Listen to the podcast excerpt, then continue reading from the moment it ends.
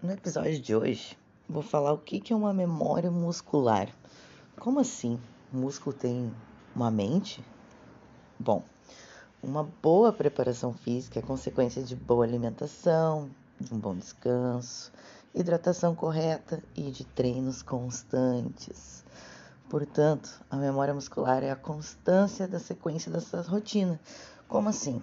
Para obter um corpo saudável e belo, esteticamente falando, devemos seguir essa rotina, mesmo depois de alguns deslizes ou desistências no caminho.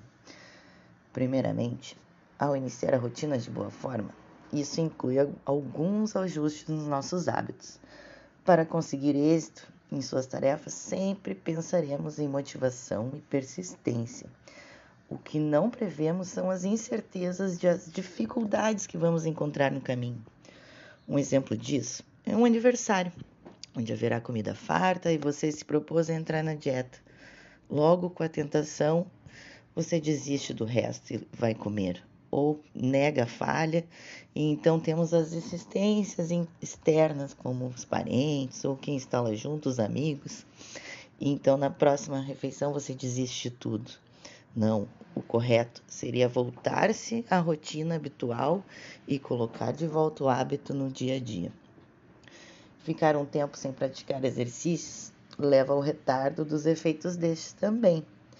Porém, nosso corpo possui algo chamado memória muscular, ou melhor dizendo, memória do movimento. Uh, porém, nosso corpo possui algo chamado, né, que é a recuperação da massa magra e os músculos que ficam em forma novamente em menos tempo, na segunda vez que você faz isso. Isso nós devemos à nossa mente, que adquire a aprendizagem motora desse tal exercício e acaba mandando sinais elétricos mais rápidos do que na primeira vez que executou ele na vida.